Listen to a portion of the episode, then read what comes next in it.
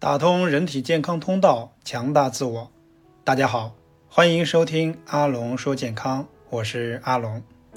昨天和大家分享了三道理论当中的骨道，今天和大家介绍一下血道，是指营养物质通过骨道吸收入血之后，运输到身体各部分的细胞中。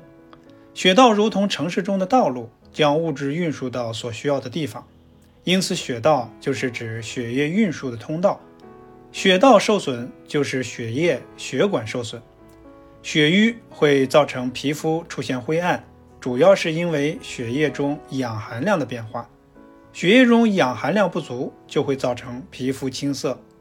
如果面色红润，则表明血道通畅；反之，则出现了血液瘀滞。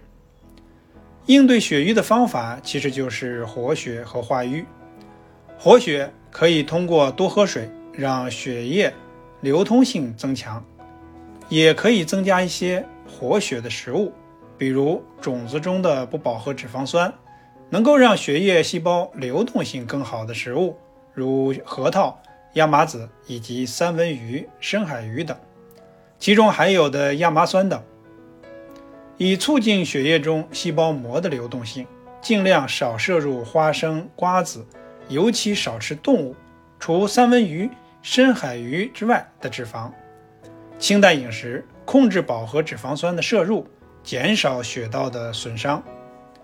化瘀主要是控制情志，情志的波动会造成血管的痉挛。多食用一些绿色的蔬菜。